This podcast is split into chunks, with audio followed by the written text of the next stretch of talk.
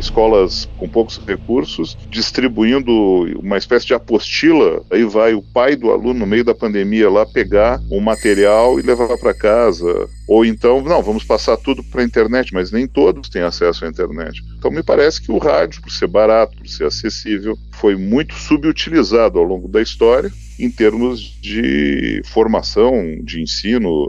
Esse guia que nós fizemos, se despertar essa consciência, nós já estamos plenamente satisfeitos. Eu sou Luiz Arthur Ferrareto, professor da Universidade Federal do Rio Grande do Sul, coordeno o Núcleo de Estudos de Rádio, sou doutor e mestre em Comunicação e Informação, também pela URGS.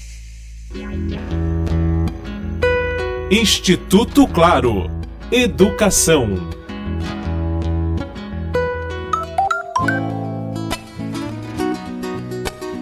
O Núcleo de Estudos de Rádio da Universidade Federal do Rio Grande do Sul desenvolveu um e-book gratuito sobre como esse meio de comunicação pode ser utilizado para o ensino emergencial e apoio à educação. Segundo Ferrareto, a base da obra é a comunicação feita a partir de um improviso estruturado. Então, comecei a trabalhar com essa ideia de que o sujeito tem que ter um, um norte, estruturado e tem que ser feito através da fala de uma forma coloquial. Eu me lembro assim de quando eu era repórter aqui em Porto Alegre, que o pessoal dizia assim: "Olha, eu vou fazer um improviso escrito". Aí o sujeito escrevia ali algumas coisas, botava pontos de destaque, ou às vezes escrevia um texto mesmo, aí tinha a habilidade de ler aquele texto como se ele estivesse falando de improviso, ou em outras vezes, a partir desses pontos de destaque, ordenando o raciocínio, o sujeito ir falando. Não é diferente do que a gente faz no dia a dia em rádio, não é diferente do que a gente faz no dia a dia em aula.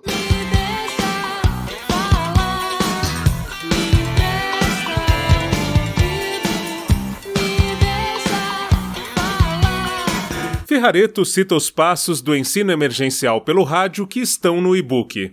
Bom, são dez passos simples. O primeiro deles, conhecer como funciona o rádio, entender que rádio é uma conversa. O segundo é não ter medo de falar o microfone, em função daquele estranhamento que muitas pessoas têm, que é natural, entre a voz que ouvem no dia a dia e a voz gravada. A voz gravada é a voz que os outros ouvem. Terceiro, não falar sozinho, falar com outras pessoas, Quarto, procurar conversar com a turma, imaginar a turma na sua frente, o que se complementa com o quinto passo, explorar o ambiente dos alunos, saber mais ou menos qual é o tipo de aluno que a gente está trabalhando e ir direto ao assunto seria o sexto passo.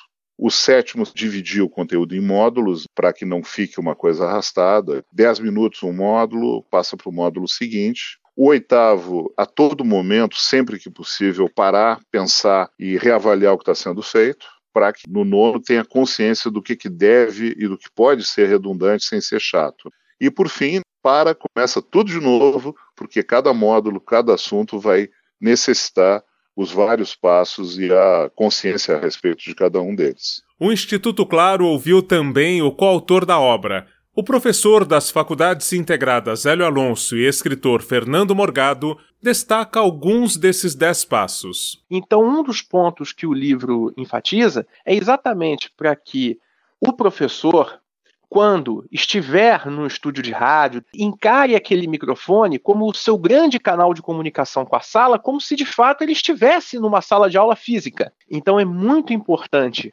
que o professor tenha noção dessa essência do rádio, que é de construir uma relação pessoal, próxima, com os ouvintes, no caso os alunos, como se eles estivessem ali do lado, apesar de não estarem. E isso se conquista pelo tom de voz, se conquista pelo ritmo da fala e, sobretudo, pelo conteúdo, pela linguagem que você aplica nesse conteúdo. É tentar ser o mais natural possível, de forma que o ouvinte, o aluno, quando esteja no rádio ou ao lado do rádio acompanhando a aula, ele tenha a sensação mais próxima possível de que o professor está lá do lado dele.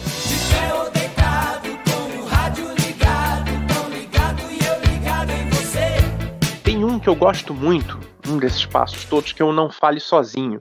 E que você pode ter uma dupla leitura. Pode tanto falar essa expressão, não é? Não fale sozinho, no sentido de você travar um diálogo com a audiência, essa simulação de companhia presencial, próxima, mas no livro a gente trata muito a questão de não estar sozinho no estúdio, sempre colocar mais vozes. É o professor com algum convidado, são dois professores, três professores, porque a gente sabe que um conteúdo sonoro ele fica mais rico quanto mais vozes você tiver. Quando a gente tem um programa com mais convidados, a gente consegue muito mais dinamismo, muito mais riqueza, tanto em termos de estética quanto também de conteúdo, porque são vozes diferentes, com sonoridades diferentes, e isso atrai a atenção do ouvinte. E não é algo difícil de ser feito, mas é fundamental, faz toda a diferença. O rádio tocará as vozes desse meu lugar. Às vezes gritam, dizem não, mas sempre passam muita alegria toda noite, todo dia. Outro passo que eu considero muito importante é o explore o ambiente dos alunos é fundamental que o rádio dialogue com a realidade do aluno, mas não só através do conteúdo em si. É importante que o professor coloque a matéria na realidade do aluno. Quando ele for citar um exemplo, esse exemplo ele tenha relação com a realidade do aluno, com o cotidiano do aluno e lembrar, inclusive, a condição social que a média dos alunos dele possui, porque a partir do momento em que o professor tem consciência dessa realidade e incorpora essa realidade no seu discurso, ele consegue exercitar algo fundamental para o rádio, que é a empatia saber se colocar no lugar do outro. E através disso, ele estabelece um vínculo de atenção e de afeto. Muitos se sentem isolados porque estão trancados em casa há muitos meses, é, não têm contato com seus amigos, com muitos parentes, e acaba que o professor, a professora, ocupa um espaço ainda maior no campo afetivo. Escrito em linguagem direta e objetiva, 10 Passos para o Ensino Emergencial no Rádio em Tempos de Covid-19 destina-se a professores e traz a proposta de uma boa conversa para o uso didático de espaços em emissoras de rádio. O link para baixar o e-book está no texto que acompanha esse podcast. Com o apoio de produção de Daniel Greco, Marcelo Abude para o Instituto Claro.